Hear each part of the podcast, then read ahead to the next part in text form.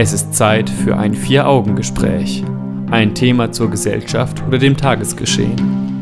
Ein Blickwinkel, der über die übliche Berichterstattung hinausgeht. In einem Gespräch unter vier Augen. Und darum geht es jetzt. Das Fernsehen. Alles nur Show? Hat das Fernsehen ein Glaubwürdigkeitsproblem? Ist es in Zeiten von On-Demand-Plattformen zukunftsfähig? Das Vier-Augen-Gespräch mit Jan Keke und Stefan Seefeld. Ich gucke kein Fernsehen mehr. Diesen Satz auszusprechen ist geradezu ein Trend geworden. Wer besonders cool sein möchte, fügt noch hinzu, ich habe keinen Fernseher mehr. Die Wahrheit sieht anders aus, das klassische Fernsehen ist immer noch hoch im Kurs, trotz der Konkurrenz durch Mediatheken, YouTube und Video-on-Demand-Angeboten. Doch wie entwickelt sich das Fernsehen weiter und hat es in Zeiten übermäßiger Selbstdarstellung ein Glaubwürdigkeitsproblem? Fragen, über die ich in dieser Stunde diskutieren möchte, und zwar mit meinem Gesprächspartner Jan Keke. Herzlich willkommen zum Vier-Augen-Gespräch. Hallo Stefan. Was war die letzte Serie, die du geguckt hast? Atypical auf Netflix. Auf Netflix. Ja, die habe ich in einem Zug, naja, nicht ganz, aber innerhalb kürzester Zeit durchgesehen. Das ist ja das Schöne an Netflix. Man kann eine Serie starten und ähm, wenn die Folgen schon bereits da sind, kann man sie alle hintereinander nach, äh, schauen, wenn die Zeit es zulässt. Und kannst du dich noch daran erinnern, was die letzte Serie war, die du im Fernsehen geguckt hast, ganz linear, ohne auch Mediathek? Die letzte Serie, also ich glaube, das wäre so etwas wie Pastewka gewesen.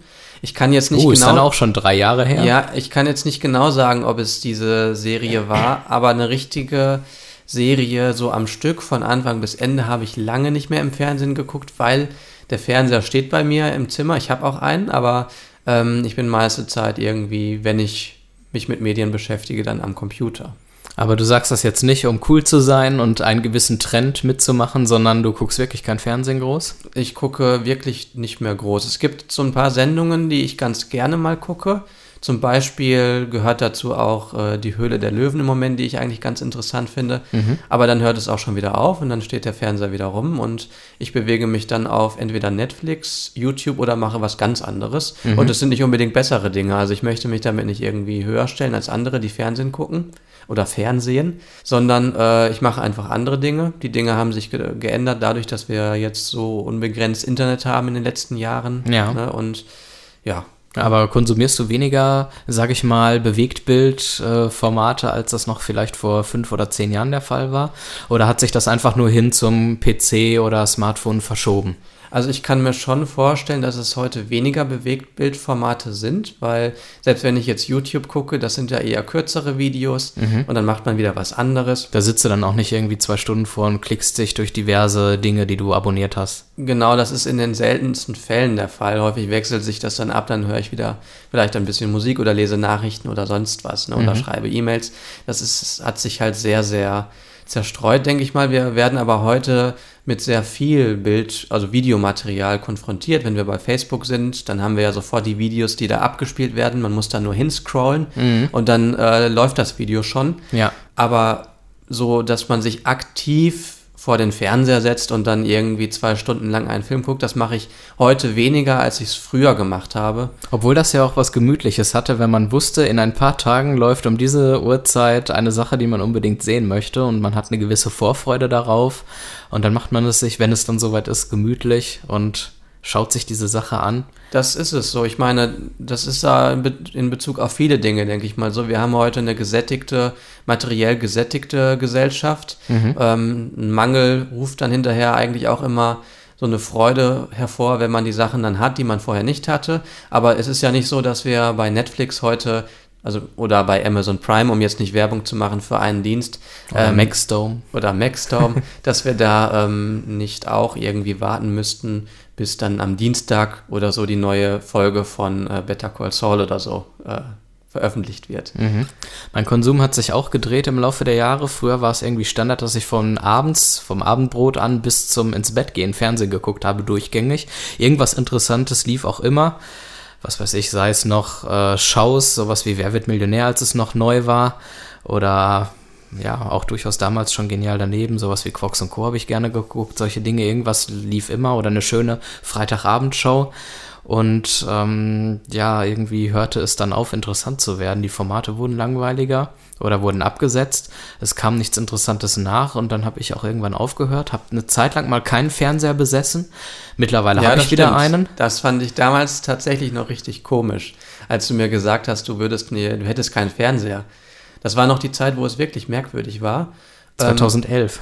ist das 2011? Ich meine, das war vorher auch schon irgendwie so. Nee, oder vorher du hast, nicht. Oder du hattest so einen kleinen Fernseher Ja, und den hast du kaum kleinen. benutzt oder irgendwas war da. Also ich erinnere mich da, aber ich bin mir nicht ganz sicher. Ich Nee, vor 2011 hatte ich einen kleinen Röhrenfernseher Ja. noch tatsächlich, Ja. äh, 30 Jahre alt, den ich durchaus aber abends gut benutzt Ja. habe. Dann bin ich in eine WG gezogen und hatte keinen Fernseher. Ja. Und als ich irgendwann in eine eigene Wohnung gezogen bin, hatte ich auch ein paar Jahre keinen und seit Und drei wieder- Jahren ungefähr knapp ist es dann wieder soweit. Wobei ich auch da weniger Dinge im Fernsehen gucke, als vielmehr so etwas wie DVDs und Blu-rays. Oder Ja. Ja, hin das und ist es wieder ja. noch selten mal, es ist ein Smart TV, dass ich dann über diesen Fernseher dann Amazon Prime-mäßig, Maxdome, Netflix-mäßig was gucke. Genau, da müssen wir ja unterscheiden. Also so ein Fernsehgerät alleine ist ja noch nicht, also nur weil man sich mit einem Fernsehgerät beschäftigt, heißt es ja nicht, dass man wirklich fernsieht im klassischen Sinne. Also dass man Fernsehsender schaut, sondern man kann auch YouTube über den Fernseher gucken oder äh, weiß ich nicht, Playstation spielen oder auch Blu-rays gucken. Aber mir ging es äh, früher genauso wie dir eigentlich, was du gerade erzählt hast. Ich habe früher auch sehr viel Fernsehen äh, fern gesehen und das war eigentlich auch so von abends bis ins Bett gehen, eigentlich gehörte das dazu. Und auch sogar nach der Schule habe ich gerne sowas wie Oliver Geissen geguckt oder dann später auch die Gerichtsshows. Das die, damalige ASI-TV, was sich auch noch Genau. gedreht hat. Wir werden im Laufe der Sendung über das vermeintlich gesunkene Niveau von Fernsehsendungen sprechen, weil das ist ja immer der Vorwurf schlechthin, wenn wir über das Fernsehen sprechen. Wir reden über Sparzwänge äh, Zwänge bei Privatsendern, was Billigproduktion angeht, denn äh, diese Sparzwänge sind oft der Grund, warum gewisse Produktionen ein wenig flach ausfallen. Wir sprechen aber auch über Pay-TV versus Privatsender. Wir werden über die Glaubwürdigkeit von Fernsehsendungen sprechen, sowohl was die Inszenierung von Shows angeht, als auch Journalismus. Und wir werfen einen Blick auf die Bundesliga-Rechte, die ja vor einigen Wochen auch noch für gewisse Probleme sorgten.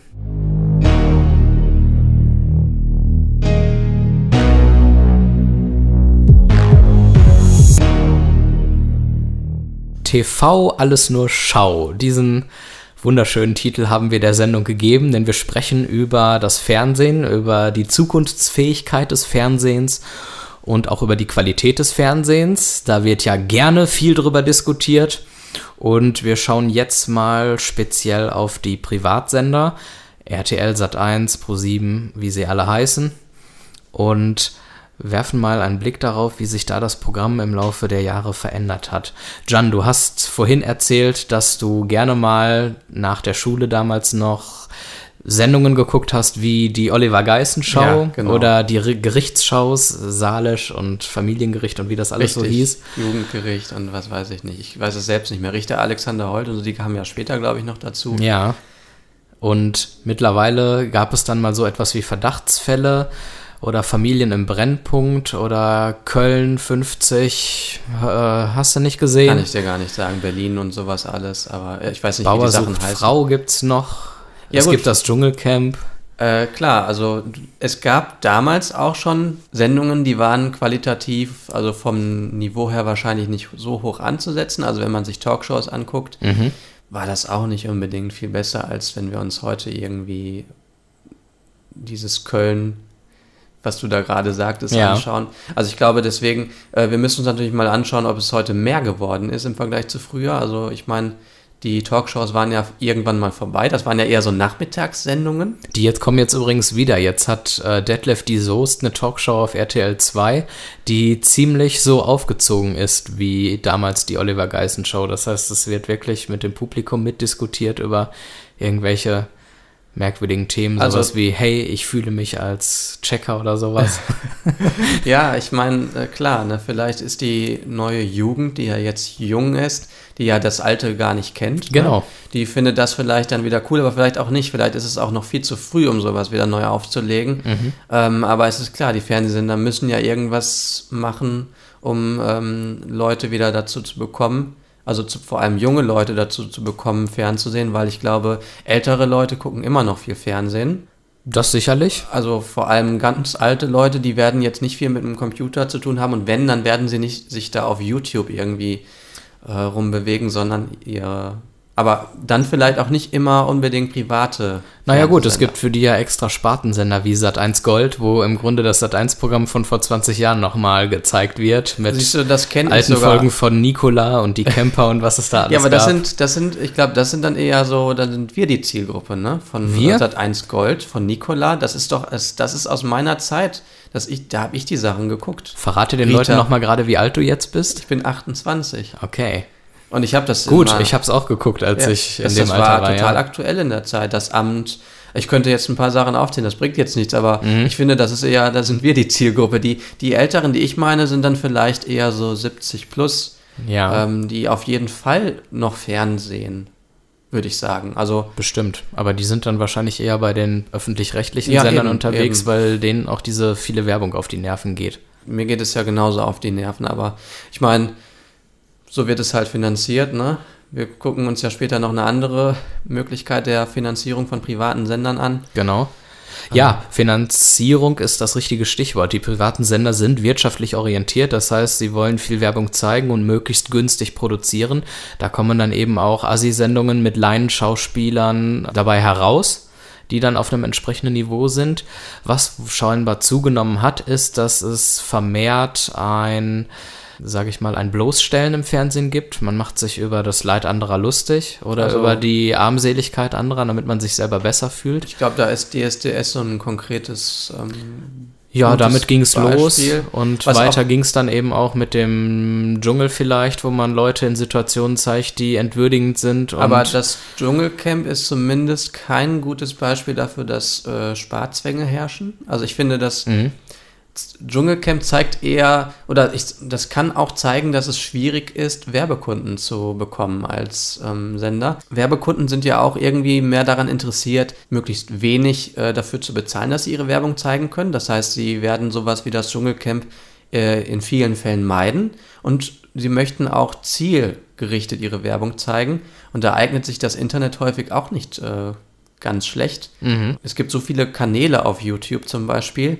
Da kann man so gezielt die Leute mit Technikwerbung oder sonst was ähm, beschallen und was auch immer. was das- auch von den großen YouTubern genutzt wird, die dort Product Placement einbauen in ihre Videos. Genau, und das ist im Fernsehen aber so in der Form, in der gleichen Weise nicht unbedingt möglich, weil natürlich eine viel größere Zielgruppe angesprochen wird, als es bei bestimmten YouTube-Kanälen der Fall ist. Und Aber das Finanzielle ist dann sicherlich auch ein entsprechendes Folgeproblem, was sich daraus Richtig. ergibt. Wenn die Sender dann weniger einnehmen, dann ist eben kein Geld da für echte Schauspieler, für echte Kulissen, die vielleicht besonders aufwendig sind und das Ganze einfach schön machen würden. Und äh, man will natürlich möglichst wenig Risiko tragen und nichts Ungewöhnliches zeigen, was dann vielleicht zu einer sehr großen Einseitigkeit äh, führt. Möglicherweise. Ja, das ist richtig. Man kann natürlich auch noch sagen, dass diese Laienschauspieler deswegen eingesetzt werden, weil es von den Zuschauern so gewünscht ist. Viele schalten diese Formate eben immer noch ein und sorgen für gute Quoten dort. Es hat halt eben eine besondere äh, Ausstrahlung, so eine Sendung, aber ich meine, es ist halt ein bisschen viel geworden. Ne? Aber ich kann es jetzt im Moment aktuell auch gar nicht so richtig bewerten, weil ich, wie gesagt, jetzt nicht mehr so viel fernsehe wie früher. Deswegen kann ich jetzt auch nicht ähm, das so vergleichen, aber ich weiß auch, dass mich die heutigen Sendungen weniger interessieren und ich weiß auch, dass mich das heute weniger interessieren würde, wenn ich nochmal Oliver Geißen sehen würde. Ja. Also es ist nicht so, dass ich jetzt sagen würde, wir brauchen das Alte wieder, Ja, man wächst ja auch irgendwann aus gewissen Dingen heraus einfach. erstmal das und das reicht auch. sagen. Irgendwann hat man es auch, äh, reicht es dann auch einfach. Wenn man über Serien spricht, dann werden große Produktionen ja meistens tatsächlich auf äh, Video-on-Demand-Plattformen wie Netflix oder Maxdome veröffentlicht. Selten hört man von großen Serien-Highlights, die man groß im Fernsehen guckt. Vielleicht ähm, kommt man zu einer Trendwende, in der auch die privaten Sender wieder mehr investieren müssen, um tatsächlich qualitativ hochwertigeres Programm zu zeigen, weil das scheinbar doch auch, zumindest im Bereich der Filme und Serien, eher mal gefragt wird.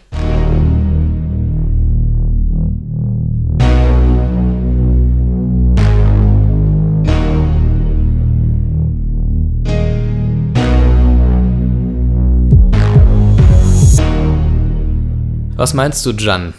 Vielleicht einfach mal für Fernsehsender bezahlen und Pay-TV gucken. Vielleicht wird dann alles besser. Stichwort Qualität. Und Sparzwänge. Dann brauchen die nicht mehr so sparen. Ja. Ja, äh, Hast du Pay-TV? nee, Pay-TV habe ich nicht und hatte ich auch nie. Also ich meine, wenn man Streaming-Dienste nicht als Pay-TV bezeichnet, dann hatte ich Nö, nie, würde ich nicht. nie Pay-TV. Und äh, jetzt neu Aber- durch die Umstellung ähm, kann man ja auch für die ähm, RTL Sat1, also für die privaten Ja. Sender in HD, muss man bezahlen.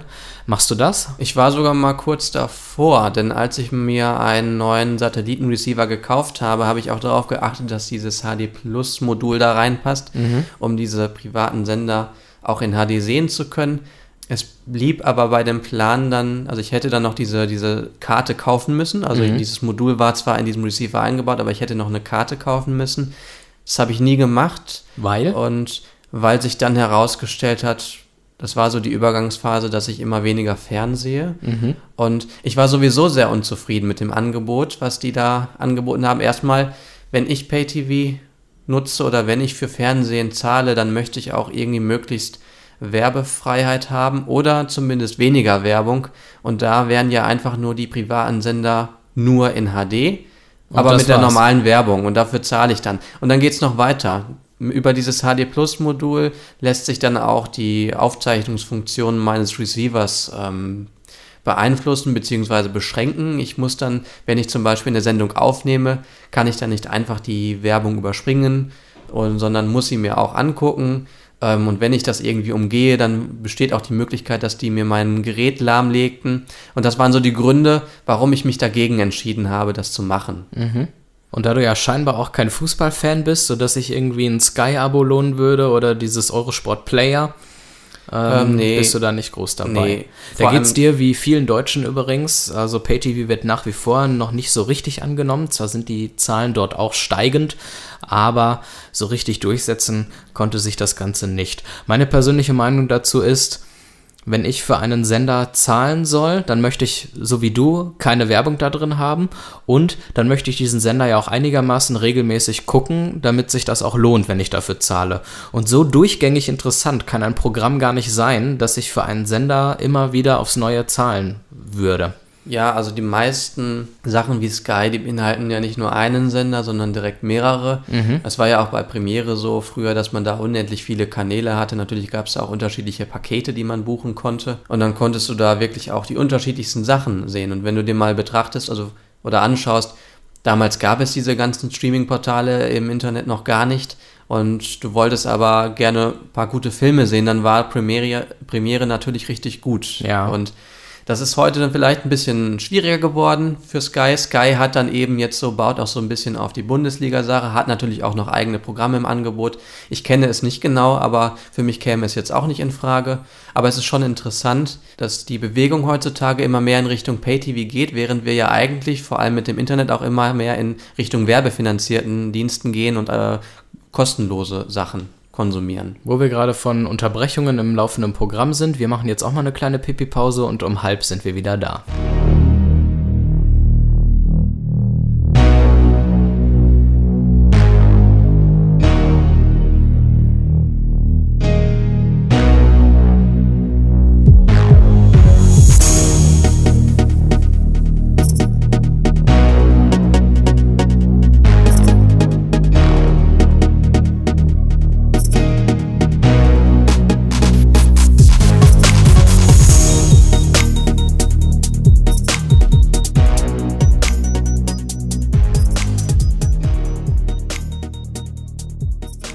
So, da sind wir wieder beim Vier-Augen-Gespräch im Bürgerfunk auf Radio 91.2 und als Podcast auf www.vieraugengespräch.de. Zurück aus der Pipi-Pause, die in Wirklichkeit keine war, denn das hier ist nur eine Aufzeichnung. Wir sind gerade nicht live für euch auf dem Sender. So wird man bei den Medien beschissen, nicht nur im Radio, auch im Fernsehen ist das der Fall. Und deswegen möchten wir jetzt im Zuge unserer Sendung TV Alles nur Show ein bisschen über die Glaubwürdigkeit von Fernsehen sprechen. Viel davon ist Effekthascherei und vermeintlich Spektakuläres wird sehr aufgebauscht. Ich finde das sehr lustig. Ich weiß nicht, inwieweit du groß Shows guckst, die zum Beispiel auf RTL laufen, jetzt aktuell gerade Dance, Dance, Dance. Nee, nicht ähm, gesehen. Man zeigt ja immer gerne, auch in anderen Sendungen, das hat man sich, so, glaube ich, vom irgendwelchen Talentsendungen aus Great Britain abgeguckt.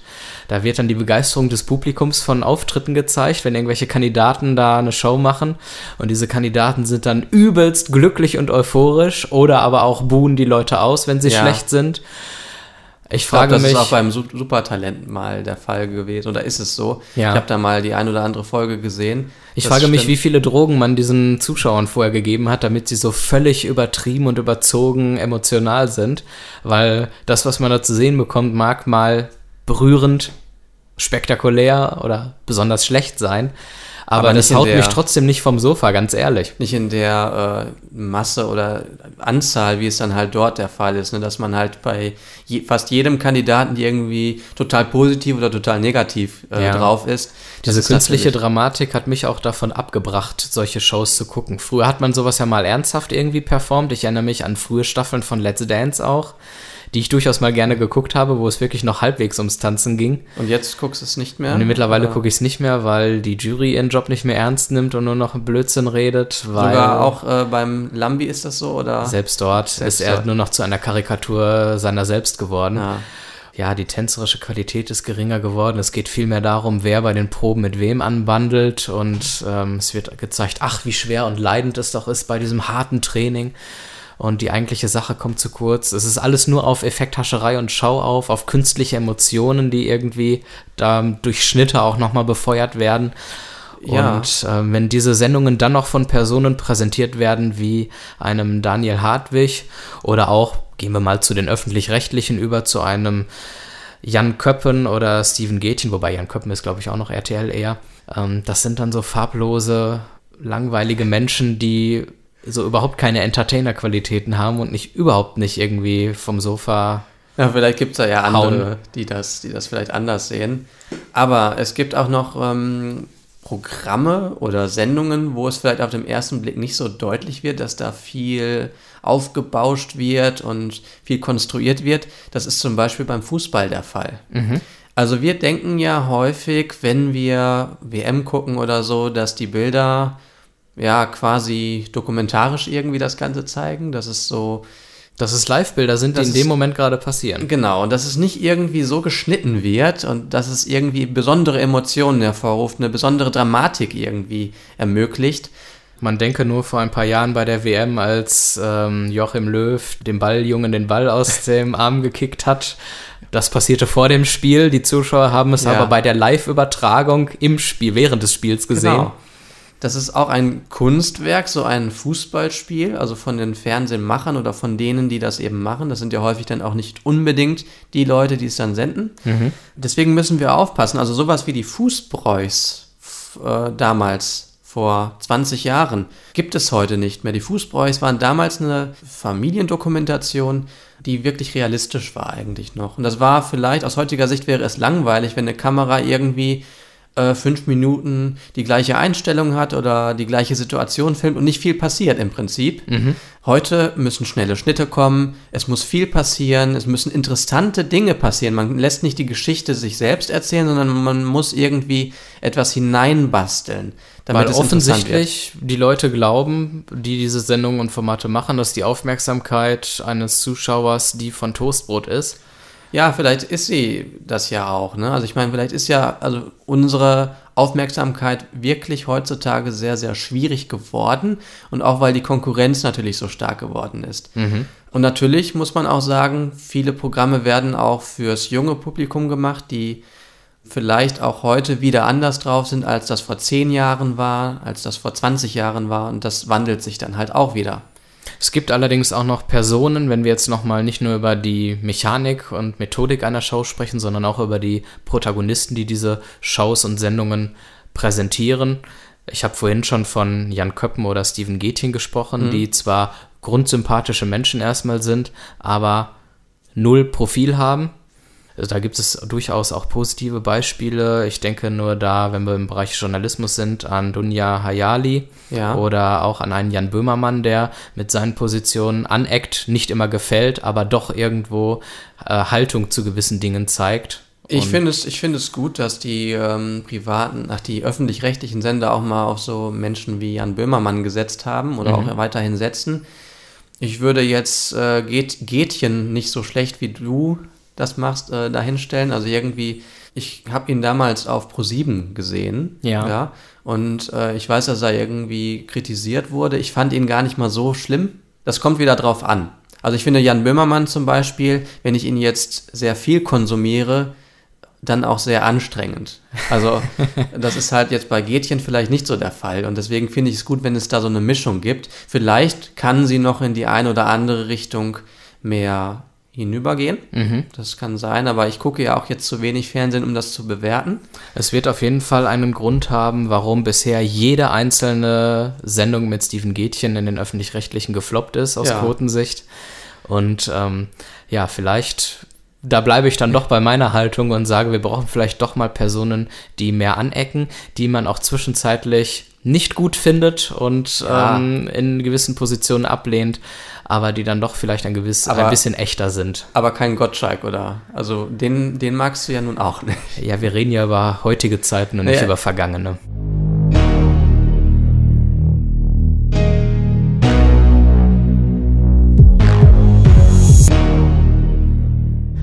Lieber Jan, jetzt haben wir ein kleines Problem. Ja, was für ein Problem haben wir denn? Wir sprechen in dieser Sendung über TV, alles nur Schau und kommen jetzt zu dem Thema Bundesliga-Rechte. Ja.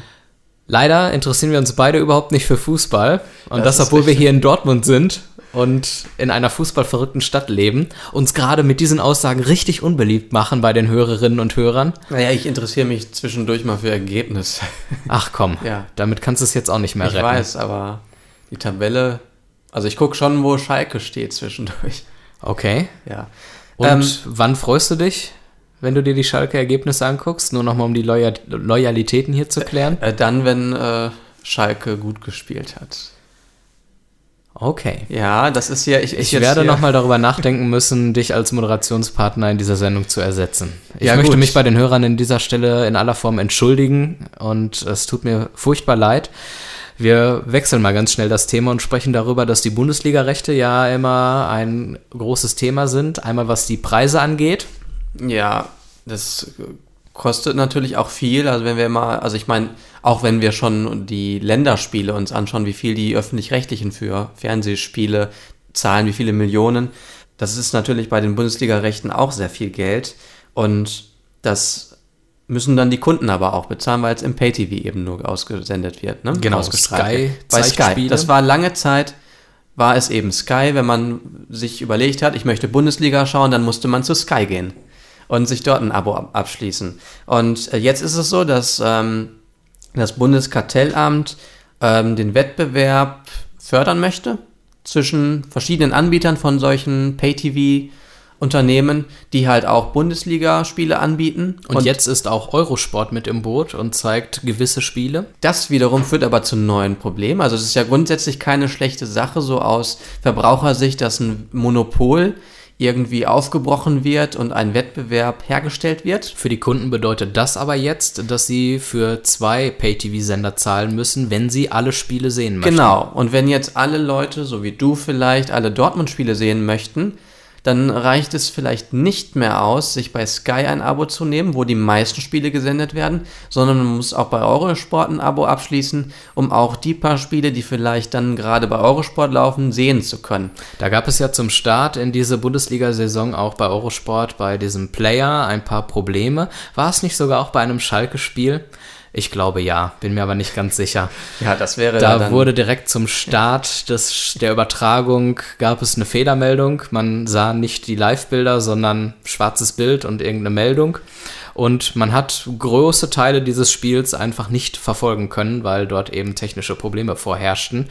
Eine Woche später dasselbe nochmal, da konnte man zumindest einen Teil des Spiels dann durchaus sehen. Da gab es aber erneut Probleme. Viele verärgerte Benutzer Und jetzt bleibt abzuwarten, inwieweit diese Probleme in Zukunft nochmal auftreten. Gut, ich gehe mal davon aus, dass diese technischen Probleme mit der Zeit verschwinden werden und die eher das geringere Problem sein werden. Das größere Problem ist, äh, das, was du gerade angesprochen hast, auch, dass man jetzt zwei Abos haben möchte, mhm. wenn man alle Spiele sehen möchte. Und das im Zweifel dann auch mehr Geld kosten wird. Man weiß natürlich nicht, wie sich die Preise in Zukunft entwickeln werden. Ja. Aber es wird mehr kosten. Und ob der Verbraucher dadurch jetzt großartig gewonnen hat, weiß ich nicht. Was jetzt im Moment noch hinzugekommen ist, ich habe vor ein paar Wochen dann bemerkt, dass bei Amazon auch irgendwie jetzt die Fußball-Bundesligaspiele ähm, akustisch mit verfolgbar sind. Ja, ja. richtig. Ähm, also da scheint jetzt das Angebot tatsächlich ein bisschen größer zu werden. Aber es wäre doch irgendwie ein bisschen, ähm, für den Verbraucher wäre es doch hilfreicher, wenn es mehrere Anbieter gibt, die zum Beispiel auch alle, gleichzeitig alle Spiele anbieten. Mhm. Oder zumindest alle Spiele von Schalke, von Dortmund, ne, damit die entsprechenden Fans sich auch ähm, danach ausrichten können. Aber es ist halt schwierig, wenn, äh, wenn wir jetzt ähm, alle Spiele nur irgendwie 80 Prozent der Spiele bei Sky sehen und 20 Prozent der Spiele bei Eurosport. Mhm. Das wäre ja so, wie wenn wir sagen, Spotify ist zum Beispiel ein Unternehmen, was ähm, ein Monopol ist, was ähm, alle Musikstücke dieser Welt irgendwie ähm, abrufbar bereithält. Ja. Und wir wollen jetzt Wettbewerb schaffen, deswegen, deswegen nehmen wir jetzt die Hälfte dieser Musikstücke und machen einen zweiten Dienst auf. Und von nun an müssen alle Kunden beide Dienste abonnieren, damit sie alle äh, Musikstücke herunterladen können, das ist ja auch nicht unbedingt verbraucherfreundlich. Und im Bereich von Filmen und Serien kriegt man das teilweise, was die Online-Angebote angeht, schon besser hin. Stichwort Maxdome, Netflix und Amazon Prime. Gewisse Filme kann man auf allen Plattformen abrufen. Genau, das ist ja das. Wenngleich es natürlich Filme gibt, die ähm, exklusiv natürlich exklusiv sind, gezeigt aber, werden, zum Beispiel Eigenproduktionen. Ja, auch ein neues Phänomen, dass tatsächlich Anbieter wie Amazon oder Netflix selber Serien und Filme produzieren. Aber jetzt haben wir uns schon wieder von den Bundesliga-Rechten ein bisschen entfernt. Also da wird sich noch zeigen müssen, inwieweit das sinnvoll und praktikabel ist, auch vom Preis her. Und bis dahin drücke ich dir ganz fest die Daumen, dass du künftige Schalke-Spiele ohne irgendwelche Bildprobleme sehen kannst. Will ich ja gar nicht. Willst du ja gar nicht. Ich bin ja, also ich bin ja gar nicht so Fußballfan, dass ich es tun. Jetzt wieder relativieren. Ich habe das ja vorhin schon gesagt, ich bin eher ergebnisorientiert. Ach, du bist mehr so ergebnisorientiert. Und guckst du? du? Guckst du groß äh, Fußball? Äh, Länderspiele gucke ich zwischendurch mal, aber im Moment ist da bei mir auch, also seit den letzten Jahren ist da schon die Luft raus, mhm. irgendwie. Also vielleicht äh, hat, gab es da auch mal so, was die Emotionen so angeht, so einen Höhepunkt bei der WM 2006, 2010, 2014 und dann flacht das irgendwie ab. Mhm. Vielleicht liegt das auch damit zusammen, dass wir Weltmeister geworden sind. Mag sein. Oder dass man sich während solcher Veranstaltungen mehr Gedanken darum macht, dass hoffentlich kein Terroranschlag passiert, als sich einfach nur über die Spiele zu freuen. Zumindest in diesem Bereich sind wir da auf einer Ebene. Und ähm, jetzt beenden wir dieses Trauerspiel zum Thema Fußball mal, bevor uns die Leute noch aus der Stadt jagen.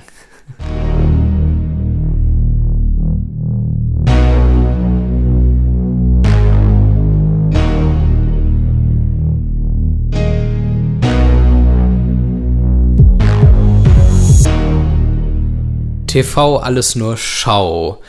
Wir haben über professionelles Fernsehen gesprochen, hauptsächlich, über private Sender, über öffentlich-rechtliche Sender, über die Glaubwürdigkeit von Fernsehen. Und wir wollen jetzt mal ein bisschen auf die Amateurebene kommen, auf der wir ja auch durchaus uns bewegen, nämlich auf den Bürgerfunk, auf Bürgermedien im Allgemeinen. Ja, wir sind Amateure. Das muss man sagen nach all den Jahren noch.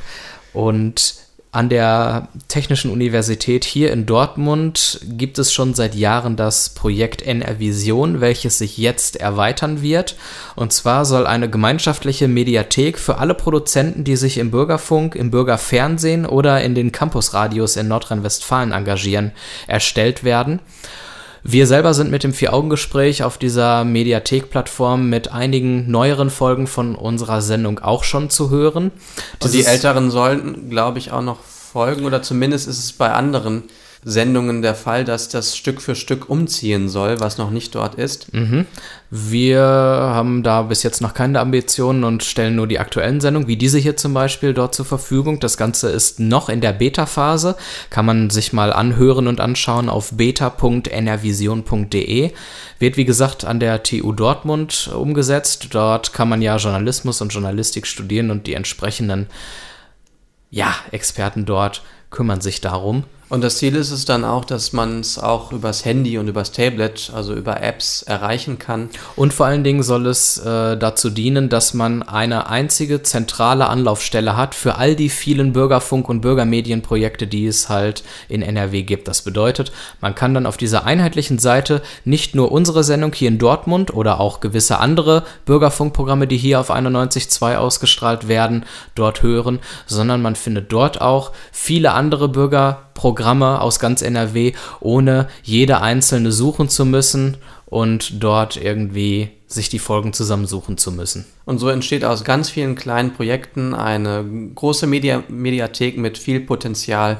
Wir werden gespannt darauf schauen. Ja, einen Punkt möchte ich noch dazu sagen. Das Besondere darin ist auch, dass dort bewegt Bild und Audio zusammengefügt werden. Das bedeutet, Bisher war Enervision ein TV-Lernsender, wo es Bewegtbildprogramme gab. Jetzt führt man eben den Funk, äh, also Bürgerfunk und eben das Videoprogramm zusammen auf eine Plattform und sorgt dort auch für Gemeinschaft und Einheitlichkeit.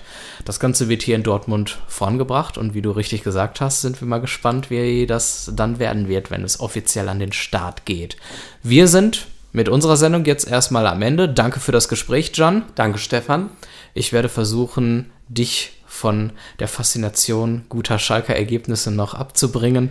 Bis dahin wünsche ich euch Hörern alles Gute, einen schönen Sonntag noch und im nächsten Monat sind wir wieder da. Macht's gut. Tschüss.